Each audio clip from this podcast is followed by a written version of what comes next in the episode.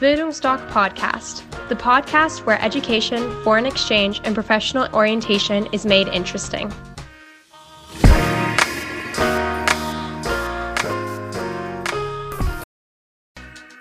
Bildungsdoc Podcast, the podcast where education, foreign exchange, and professional orientation is made interesting.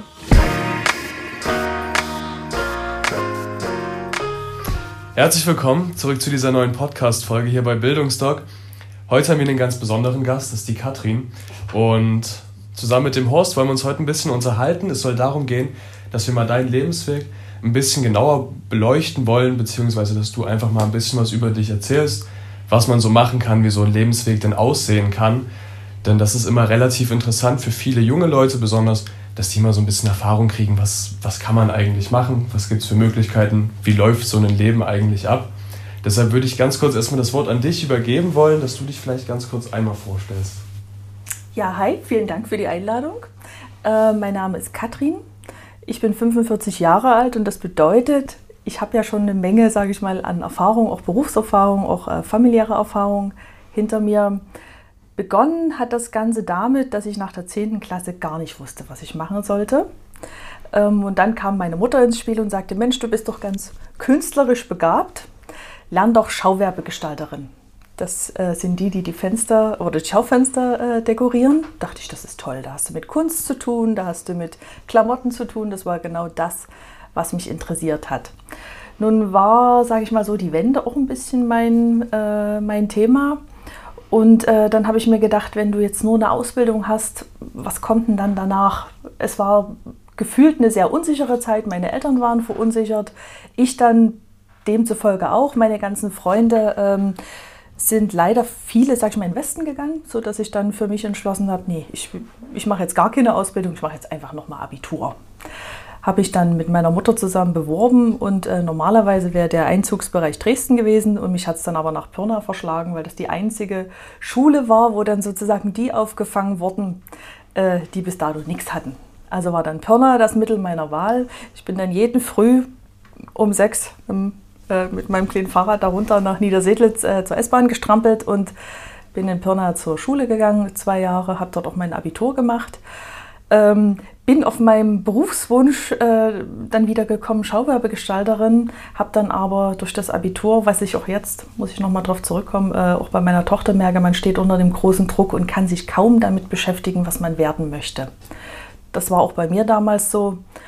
Und dann habe ich gedacht, gut, setz dich einfach zu Hause auf den Balkon und wartest mal. Aber da kam nichts außer mein Vater und der meinte, tja, Mädel, du musst jetzt mal irgendwie Geld verdienen. Such dir was.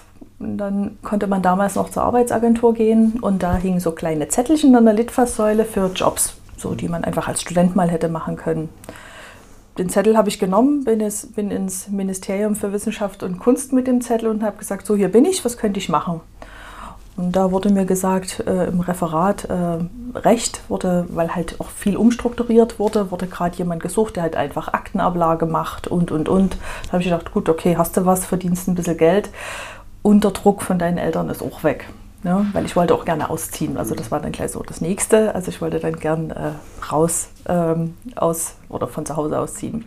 Ähm, ja, dann bin ich da früh angetreten und ich muss sagen, es hat mir total gut gefallen. Ich bin da mit offenen Armen empfangen worden und habe das erste Mal mit Westdeutschen zusammengearbeitet, was eine total neue Erfahrung für mich war.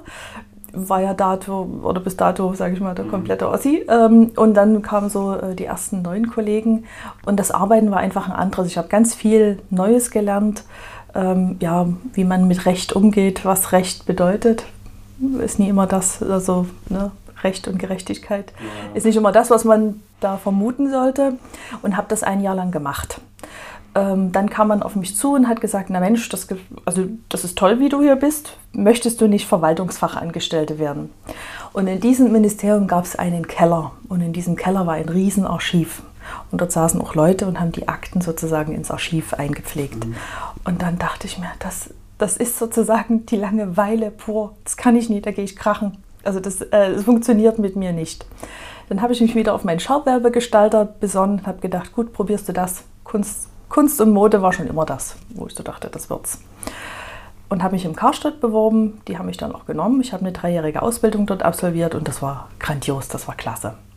Also das, das hätte ich gern, sage ich mal, mein, den Rest meines Lebens gemacht. Aber die wenigsten Unternehmen leisten sich das noch, jemanden zu haben, der die Schaufenster und die Figuren im Haus selbst dekoriert und die Kunden zum Kaufen animiert. Das macht mittlerweile äh, die Verkäuferin mit. Ja, und dann hatte ich sozusagen meinen Freund, meinen jetzigen Mann kennengelernt und wir hatten überlegt, Mensch, fahren wir doch mal nach Amerika, aber jetzt eben nicht nur so äh, mal eine Woche, meine, meine Ausbildung war dann zu Ende und es gab eine Übernahmeoption, aber da dachte ich mir, nee, du kannst jetzt noch nie ins Erwerbsleben einsteigen. Das ist jetzt noch nie so das, wie ich mich dann gefühlt habe. Und dann habe ich gekündigt im Karstadt. Meine Eltern. Mal eine Zwischenfrage: Wie ja, alt warst du da? Ich war 20. Super. Meine Solange kein Kind da ist, immer. Naja, das äh, kommt dann demnächst. Meine, meine Mutter äh, ja, hat die Hände über dem Kopf zusammengeschlagen und habe gedacht, für die war das natürlich ganz wichtig ne, nach der Wende. Jetzt hat man eine Sicherheit, man hat einen sicheren Arbeitsplatz, man muss ja auch seine Miete bezahlen, alles ist teurer geworden, als es, sag ich mal, als wie es im Osten gewesen ist. Und ähm, das war für die ein, ein No-Go. Da habe ich gedacht, pff, ja, kann sie ja so sehen, ich sehe die Sache anders. Und dann habe ich mit meinem damaligen Freund gesagt, hier, auf geht's. Ich bin nebenbei immer arbeiten gegangen. Neben meiner Ausbildung bin ich nachts noch äh, durch Kraftwerke gekrochen und habe die Leitung kontrolliert. Da hingen immer so kleine Schilder und da mussten die Baupläne halt kontrolliert werden, ob die Schilder zu den Turbinen immer noch passen. Und da hatte ich mir so viel Geld zusammen erspart, dass wir gesagt haben, hier, wir fliegen jetzt erstmal los. Und dann haben wir ein Vierteljahr in Amerika verbracht, sozusagen und äh, sind dann mit Auto und ich mit Baby im Bauch zurückgekommen. Und dann dachte ich, hui, na, das wird jetzt auch eine spannende Sache. Ähm, habe dann äh, meine erste Tochter bekommen, habe zwischendurch, sag ich mal einfach, muss man auch ehrlicherweise sagen, ich glaube zwei, drei Monate so äh, Sozialhilfe, Arbeitslosengeld bekommen. Es waren wenige, die zu der Zeit mit 20 oder mit 21 dann schon ein Kind bekommen hatten.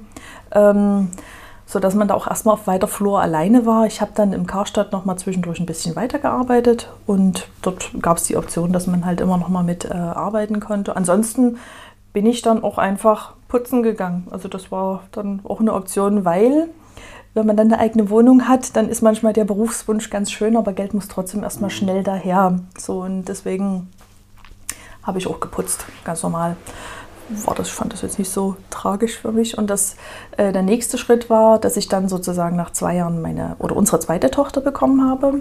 Und dann habe ich gedacht, jetzt musste aber irgendwie noch mal in die Pötte kommen, weil Schauwerbegestalter mit ja, knapp 24 war ich dann, wird es nicht mehr sein, weil den Beruf, der wird abgebaut, der wird auch so in der Form nicht mehr ausgebildet.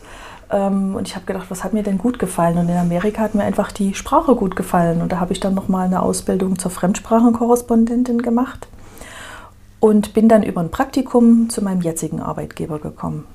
Bei der Emons-Spedition habe ich dann ganz klassisch im Vertrieb angefangen. Das heißt, ich habe mit Kunden Kontakt, teilweise auch Englisch, aber ganz viel äh, Deutsch. Also das heißt, ich biete Kunden Preise an, ich schaue, wie unsere Dienstleistung, den Transport zu gestalten, zu den Kunden passt, ähm, was ich dazu eben anbieten konnte. Und nach zwei Jahren hat dann mein Chef gesagt, er sucht eine Assistentin, die, weil wir halt auch immer mehr Kollegen geworden sind, die ihn unterstützt. Und da habe ich gedacht, ist der nächste Schritt, den gehe ich, den gehe ich auch gern. Und habe das jetzt eigentlich seit knapp 14 Jahren bin ich seine Assistentin. Der Job macht mir einfach wahnsinnig viel Spaß, weil der ist sehr breit gefächert. Also ich habe mittlerweile auch sehr viel Personal unter mir. Das heißt, ich ja, mache Personalabrechnung, mache Einstellungsgespräche, habe auch sehr viel mit Auszubildenden zu tun, eben dort eben auch Horst kennengelernt auf so einer Ausbildungsmesse, ne? weil man möchte ja auch die mhm. Jugend ein bisschen für den Beruf begeistern und für Speditionen und für Dienstleistungen, weil das halt nichts ist, was in der Öffentlichkeit so stattfindet. Bei einer Krankenschwester sage ich immer, weiß man, was sie tut. Mhm. Bei einem Speditionskaufmann ist das gar nicht so klar, weil das sind die Einzelmenschen im Hintergrund. Und ähm, ja, um jetzt auf meinen Lebensweg nochmal zurückzukommen, ich habe mich dann vor anderthalb Jahren nochmal auf die Schulbank gesetzt und habe äh, mein Personalfachwirt, richtig heißt Personalkaufmann, gemacht. Habe da auch richtig bei der IHK nochmal einen Abschluss gemacht. Das heißt, ja, einen höherwertigeren kaufmännischen Abschluss, äh, weil ich das einfach für mich jetzt auch nochmal gebraucht habe in dem, was ich tue, dass ich dort auch rechtlich sicher bin und, und auch ähm, ja, einfach ein bisschen sattelfester bin. Ja, und jetzt sitze ich hier bei euch. Also Katrin, da würde ich mal zusammenfassen äh, für unsere Zuhörer, die das so gehört haben, sagen manche vielleicht, oh Gott. Aber, liebe Zuhörer, mir sitzt eine sehr sympathische, attraktive Frau gegenüber, die ihre innere Balance gefunden hat, was vielleicht viele in den Altern nicht behaupten können. Und was wir genau mit diesem äh, Podcast da machen wollen, dass ihr mal hört, äh, wie unterschiedlich das Leben sein kann und dass man sich immer darauf einstellt. Ich habe ja ähnliche Lebensweg, einen ähnlichen Lebensweg hinter mir mit vielen Höhen und Tiefen und äh, dass man immer was Neues ausprobieren kann. Und Katrin, du wirst mir das bestätigen. Äh, jeden Tag das Gleiche oder sagen wir mal so, wenn man nichts erlebt hätte, äh, wäre irgendwo langweilig. Und aus dem Grund, toll, muss ich wirklich so sagen.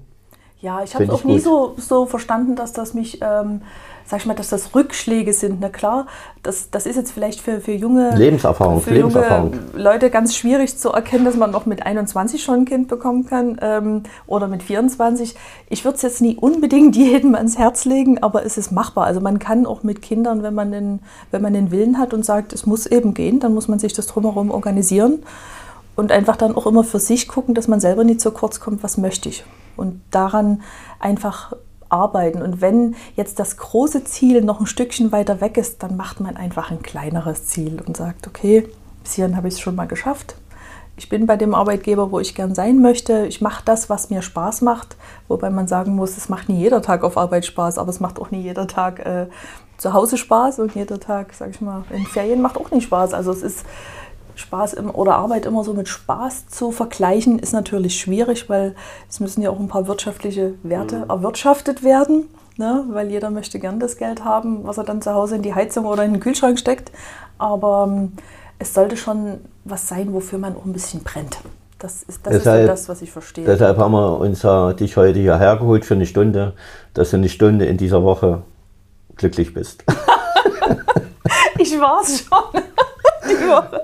Aber äh, ist völlig okay. Was ich auch sagen will, äh, ist, gerade wenn man verschiedene Dinge im Leben ausprobiert hat und Lebenserfahrung gesammelt hat, äh, stärkt das natürlich das Selbstbewusstsein und man weiß, dass es immer weitergeht.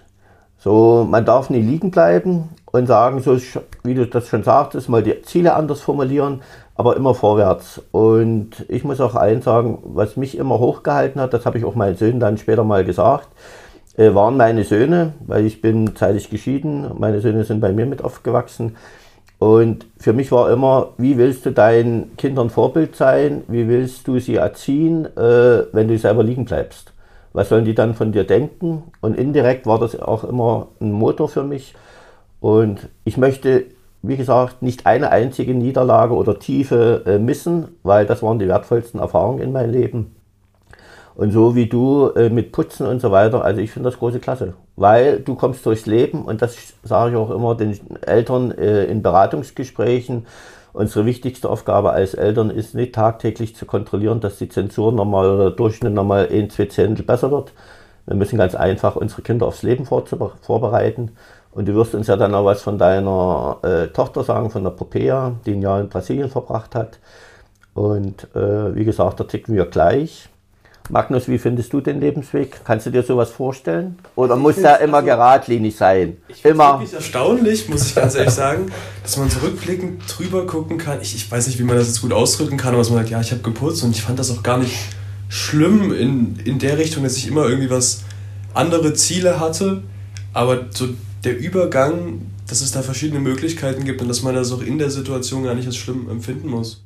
Das Schöne ist ja, dass du drüber sprechen kannst. Das ist ja genauso, wenn ich erzähle, ich hatte 96 einen Konkurs als Geschäftsführer. Und auf einmal öffnen sich die Menschen. Weil jeder oder viele schämen sich dafür. Oder manche sagen, äh, würden vielleicht nicht sagen, ich habe geputzt. Aber wenn du eben mit dir im Klaren bist, ist doch das überhaupt kein Thema. Wichtig ist doch, dass du immer irgendwie durchs Leben gekommen bist. Das ja Und das lebst du deinen Kindern vor. Und meine Kinder haben sicherlich auch, gab es mal Zeiten, wo sie mich gehasst haben, weil bei mir gab es ein paar ungeschriebene Gesetze. Aber wir sind so in enger Verbund und äh, mittlerweile sehe ich ja auch, wie sie ihre Kinder erziehen. Da ist einiges abgefärbt und da sehe ich mich bestätigt. Ja, ich finde auch, äh, sage ich mal, man, es hat auch viel mit Respekt, mit Respekt vor sich selbst zu tun und zu sagen, hier, also ich kann was und ich bin was. Und bloß weil ihr, weil ihr mich jetzt, sage ich mal, nie in einem tollen Job wollt, ich brauche aber zurzeit einen, also es ist das mhm. mit dem Wischlappen. Oder in, in, der Gastro, es gibt ganz viele Jobs, die müssen einfach erledigt werden, aber wer macht sie denn in der Zeit? Und die, dort wird halt oft gesucht. Und wenn man mal so eine Lücke hat und sagt, hier, ich brauche einfach Geld und man, man macht das, dann, dann ist das okay. Aber um jetzt vielleicht auf Popea mal äh, zu kommen, ähm, auch der Respekt vor den Kindern, weil ich hatte ja gesagt, meine Mutter hat die Hände über dem Kopf zusammengeschlagen, um Gottes Willen, das Kind macht alles das, was sicher war, schneidet es ab. Und äh, das war aber was, wo ich gesagt habe, nee, das möchte ich bei meinen Kindern nicht. Ähm, klar war es für mich schon mal ein bisschen traurig, dass ich meine Tochter nach der 10. Klasse, oder es war eben schon während der 10. Klasse, gesagt hat, Mama, nach der 10. gehe ich ins Ausland. Ich muss weg von dir. äh, vielleicht auch ein Stück, das kann schon sein, aber ähm, mit 16, da hat man immer noch so seinen Behüterinstinkt. Ne? Man sitzt dann noch wie eine Glucke über dem Kind und muss ein bisschen gucken, äh, in welche Richtung geht's, weil das ist auch eine, eine sehr sensible Phase für Kinder. Da können sie auch manchmal, sage ich mal, noch ein bisschen falsch liegen, weil dort in, in, der, in dem Alter, finde ich, äh, haben für mich auch Freunde mehr eine Rolle gespielt als meine Eltern. Und da muss man aber als Eltern trotzdem immer noch mal so ein bisschen ein Auge drauf werfen. Geht es denn in die richtige Richtung? Weil bei manchen merkt man ja, es gibt dann auch äh, das große Scheitern, was, was mhm. zu vermeiden ist, was man als Eltern auch unbedingt vermeiden möchte. Und dann hatte ich ihr gesagt, okay, Ausland, was stellst du dir denn vor? Hm, gut, egal, weg. Ich möchte ein Jahr weg, weil ich weiß noch nicht, soll das jetzt das Abi werden? Eine Ausbildung hatten wir uns sowieso noch gar nicht damit befasst, äh, was, was soll es denn werden? Und dann ähm, habe ich gesagt, dann begib dich mal auf die Suche. Dann such du dir was. Also ne, dann mach einfach, weil wenn du das möchtest, also wegschieben tue ich dich nicht, sondern wenn du möchtest, dann ich helfe dir dabei, aber organisieren musst du es schon groß, zu großen Teilen allein.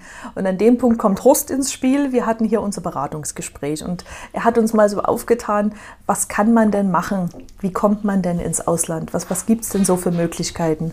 Und da hatte sie dann für sich ein paar Wege gefunden, wie sie das organisiert. Sie hat es dann letzten Endes auch hinbekommen mit BAföG. Ähm, wir haben insgesamt drei Kinder. Das ist natürlich auch immer so was, was man abwägen muss. Ne? Man kann den großen, eine große Summe Geld erstmal in die Hand nehmen für ein Kind und die anderen zwei stehen dann da und sagen, hm, mit großen Kulleraugen, da muss man auch für Gerechtigkeit zu Hause sorgen. Und somit war das aber finanziell völlig okay für uns. Und sie hat das dann tatsächlich äh, geschafft, dass wir sie dann im Oktober 2017 in den Flieger gesetzt haben. Und äh, ich habe viele Taschentücher gebraucht bis auf dem Weg nach Hause, äh, weil ich so dachte, meine Güte, jetzt gibst du dein Kind in andere Hände. Und äh, was ich gemacht hatte, wo ich so dachte, okay, das ist so ein bisschen das, was ich noch tun kann. Ich hatte ihr damals noch einen Kurs äh, brasilianisches Portugiesisch äh, geschenkt in Berlin, wo sie so ein paar Grundkenntnisse noch sich hat angeeignet, dass ich dachte, ruf mich doch bitte an, äh, wenn es nicht funktioniert oder dass sie sich dort erstmal äh, zurechtfinden kann. Und wir hatten uns einen Code ausgemacht, sie soll mir per WhatsApp dreimal Kokosnuss schicken und ich habe gesagt, und dann stehe ich in Brasilien. Egal wo du bist, dann hole ich dich dort ab. Ähm, letzten Endes hat sich das dann so gestaltet, wir hatten, sage ich mal, so regelmäßigen Kontakt per WhatsApp oder Skype alle 14 Tage. Ich habe sie mehr in Ruhe lassen müssen, als, sie, als ich das hätte eigentlich gewollt. Ich hätte gern jeden Tag gewusst, was sie macht, was sie tut. Aber das Jahr sollte ja dazu dienen, oder für sie war das wichtig, dass sie, dass sie sich halt dort gut zurechtfindet und auch alleine zurechtfindet. Und das hat sie perfekt geschafft. Also sie ist wiedergekommen mit, mit einem großen Herzen. Und das äh, haben die Brasilianer geschafft, sozusagen, sie da auch sehr, ähm, ja, die haben einfach eine, eine Herzlichkeit und nehmen jeden mit. Ja, von Brasilien eher, sind alle begeistert. Wo es bei uns eher kühl ist, so und äh, also kühl auch im Herzen ja, manchmal, ne? Ähm, ist es dort äh, sehr offen und Familie, große Familie und das, das habe ich dann gemerkt. Sie kam zurück und ähm, nach so ein paar Beschnupperungsrunden, so, wo ich so dachte, wie ist sie jetzt, wie redet sie, wie tut sie, waren wir uns dann eigentlich sehr nah gleich wieder. So würde ich das war sagen. War das eine Sorge, ganz kurz, dass ich das vielleicht verändern kann? Ja, also Brasi das war, das war für mich eine große Sorge, ja. Weil ich dachte, äh, dann bin dort ich nicht ihre Mutter, sondern mhm. sie hat dort eine Gastmutter. Und, äh, und die möchten auch gern als Mutter dort gesehen werden, weil die sind dort zwar sehr bestimmend, also das, was dort gesagt wird, muss auch gemacht werden. Ähm, das, das geht bis zur 40-jährigen Tochter, die dort noch im Haushalt wohnt. Also die haben zu machen, was die Matre sozusagen sagt. Und die Frau selbst war dort eine sehr ungewöhnliche Frau, die äh, ist Politikerin gewesen. Ich glaube, so im, im, Stadtrat hat sie gearbeitet. Normalerweise sind die Frauen auch eher zu Hause oder eher in Dienstleistungsbranchen und dadurch hat sie auch ordentlich was zu sagen gehabt und hat es auch zu Hause mit Nachdruck äh, durchgedrückt. Äh, wir selber, mit ihr konnte ich gar nicht sprechen, weil ich kann nur Englisch und äh, sie kann nur Portugiesisch. Wir haben dann sozusagen über Popea übersetzt, immer mal ein paar Sätze gesprochen. Aber ich hatte das Gefühl, Popea ist dort gut aufgehoben und ich muss dort wegen nichts intervenieren. Und sie hat auch nicht dreimal Kokosnuss gewhatsappt, sondern sie hat immer gute Erlebnisse gehabt. Im Nachhinein hat sie mir gesagt, sie war auch schon mal manchmal ganz schön traurig, aber sie ist ein Typ, der macht das viel mit sich selbst aus und hat dann so Kraft in sich, um zu sagen, es ist jetzt echt mal eine totale Durststrecke und, und ich verstehe jetzt die Sprache noch gar nicht oder nur halb oder dann ist ja auch manchmal so mit Betonungen, da kann man manchmal ganz schön schief liegen mit Wörtern und ähm, aber das hat sie so peu à peu gemacht. Und das, also da bin ich total stolz auf sie, weil das ist was, ähm, da braucht man sehr viel Kraft dazu und Mut. Ja, das ist vor allen Dingen auch, äh, wir machen es ja jetzt nun schon einige Jahre und das wirst du wahrscheinlich äh, auch bei der Popea dann beobachten. Wenn dann im Leben mal Herausforderungen auf sie warten, wo andere, sage ich immer, vielleicht äh, nächtelang nicht schlafen, schweißgebadet aufstehen und ihre Herausforderungen trotzdem nicht schaffen, springt sie eben drüber, weil sie sich immer an das Jahr Brasilien wird erinnern, wie sie das gemeistert hat, auch fern der Familie. Und wenn ein Kind erwachsen werden will, muss ich ganz einfach mal das Elternhaus verlassen. Das ist halt so. Ja, aber 16 ist noch ein bisschen so. Hm. Ja, und was du sagtest, äh, dass, sie, dass die Mutter sehr dominant war. Äh, ich kann eins bestätigen, was auch die Rückkehrer sagen, und die haben es allerdings wohlwollend empfunden, dass nirgendwo auf der Welt Schüler bzw. Jugendliche so viele Freiheiten haben wie in Deutschland. Gibt es nirgendwo auf der Welt. Und gerade was Südamerika ist, dann bist du eben mit 19, 20, 21 bist du noch Kind. Und genau so wirst du behandelt. Und äh, es gibt niemanden, dem das gestört hat. Weil auch gerade, was du sagtest, Brasilien, die wir haben, Belo Horizonte und so weiter, die kommen in Großfamilien, die finden das auf einmal wunder, wunderschön, wenn, Groß, wenn Familien funktionieren, also in der Größe. Und äh, das sind eben alle solche Erfahrungswerte, also wie du konntest man nicht zusammenfassen, sie hat ein großes Herz oder mit großem Herz zurückgekommen. Und das ist eben, was ihr wird im weiteren Leben unheimlich viel äh, bringen. Und ich kann nur eins sagen, ich habe es bei meinen Söhnen gesehen, die waren weltweit unterwegs. Und mit jedem Auslandsaufenthalt, das wirst du auch spüren, auch später mal, wenn sie größer als eigene Familie hat, so wie meine Söhne, äh, dieser Zusammenhalt, das ist, ist ein anderes Level irgendwann, sage ich mal, als äh, wenn Schüler Jugendliche sind, also die noch zu Hause wohnen, äh, sollte man nie äh, Freund seines Kindes sein oder Freundin. Aber wenn die dann eigene Familien haben, dann ist man, ja, dann ist für mich das höchste Level, so wie mit meinen Kindern. Wir sind auch Freunde. Und das ist dann, wo man sagt, oder du zu deinem Mann, äh, das haben wir ganz gut gemacht mit der Popea. ja, würde ich sagen. Das ist eben das Schöne, weil ich sage, ich habe jetzt auch mit Eltern letzte Woche gesprochen, ich habe gesagt, das ist ja auch für uns Lebensqualität, wenn du dir um deine Kinder keine Sorgen machen musst. Wenn dieses Urvertrauen da ist, egal was sie entscheiden, sie wissen, was sie machen und man freut sich. Ja, und gerade wie jetzt das auch bei meinem Ehensohn ist, der jetzt auf Karriereschritte verzichtet, weil ganz einfach Oscar da ist. Und er sagte, dann habe ich nicht mehr so viel Zeit für meine Familie, er verdient genügend. Aber dass eben dann auch solche Schwerpunkte gelegt werden. Ich möchte gerne für meine Familie da sein. Seine Frau ist Lehrerin, die arbeitet drei Stunden, äh, drei Tage die Woche. Und da kann man das sich dann eben, wenn man eben auch solche Jobs hat, bei der Popea wird es genauso sein. Sie besucht so jetzt weiterführende Schule. Und das möchte ich vielleicht auch nochmal den Zuhörern sagen. Wir haben nicht allzu viele Oberschüler, aber alle Oberschüler, die sich vorher könnten nicht vorstellen, kommen nach dem Highschool-Jahr zurück und machen alle weiterführende Schule. Aufgrund der Persönlichkeitsentwicklung sagen sie, wir wissen, wie wichtig Bildung geworden ist. Und das sind eben alle solche Sachen, die sich am Anfang die Eltern nicht so richtig vorstellen können oder wo sie sagen, mein Kind ist nicht gut in der Schule, soll ich das jetzt mit einem Auslandsjahr belohnen? Genau deshalb ist es wichtig. Wir haben es bis jetzt immer hinbekommen, äh, dass äh, die Finanzierung machbar war. Und äh, dann gibt es eben so schöne Geschichten, wie sie uns die liebe Katrin gerade erzählt hat. Ja. Vielleicht noch abschließend, Popea war jetzt in den Sommerferien wieder bei ihrer Familie und hat die besucht, sechs Wochen lang und ähm, war in der 11. Klasse ähm, jetzt die ganze Zeit abends immer arbeiten. Also auch am Wochenende. Und da dachte ich mir so, meine Herren, da schrubbt sie ganz schön was weg, so, ne? weil, weil die Schule ist schon fordernd und anstrengend und nach so einem Auslandsjahr ist auch erstmal, man hat viel, sich viel mit Sprache beschäftigt und ist der Mathe-Modus, wenn der jetzt sowieso nicht so äh, hoch war, ist natürlich nochmal ordentlich runtergeschraubt. Auch so analytisches Denken, Informatik, dann äh, Lohnbuchhaltung, ne, was äh, äh sie macht, äh, das berufliche Gymnasium jetzt, was nochmal ein bisschen in, die, in den Wirtschaftsbereich reingeht. Ähm, da hat sie ganz schön in der 11. Klasse jetzt einfach auch wirklich sich hinsetzen müssen und lernen müssen und ist aber nebenbei arbeiten gegangen wo ich so gedacht hatte, Hut ab. Und ich habe sie dann so gefragt, na Mensch, willst du nie mal und, und wollen wir nie mal gucken? Und da hat sie gesagt, Mama, du, ich bin jetzt 18, ich muss jetzt wirklich auch mal anfangen, meine eigenen Entscheidungen zu treffen. Und da habe ich mich so gefühlt, boing, ne, Hammer auf dem Kopf, okay, genau Mama wird so. mal wieder runtergefahren. Aber das, das ist schon in Ordnung. Es ist natürlich auch für mich ein Lernprozess, logisch. Ne? Aber das ist schon gut, wie Horst auch gesagt hat. Wenn man sieht, dass, dass die Interesse haben und dass sie dafür auch was tun, ähm, dann beruhigt einen das auch. Und dann, dann weiß man, dass, dass, dass die für sich einen guten Weg gefunden haben. Schön, dass du das nochmal bestätigst, weil ich das auch in Beratung sage, wenn Eltern dann sagen, wenn sie zurückkommen, wissen sie, was das Schöne ist? Mein Kind trifft die Entscheidung alleine und die sind richtig. Und da strahlen sie die Eltern. ich finde, es war ein schöner Abschluss für die Folge, oder? Es war so, wie ich mir das vorgestellt hatte, Katrin. Gut. Sehr aufgeschlossen, ich wünschte mir noch viel mehr so aufgeschlossene Sexen, die so viel lachen. Und das ist wunderschön. Ich, muss, ich, ich sehe schon, ich muss immer das Lachen runterpegeln, so viel wie hier gelacht worden ist. okay. Dann.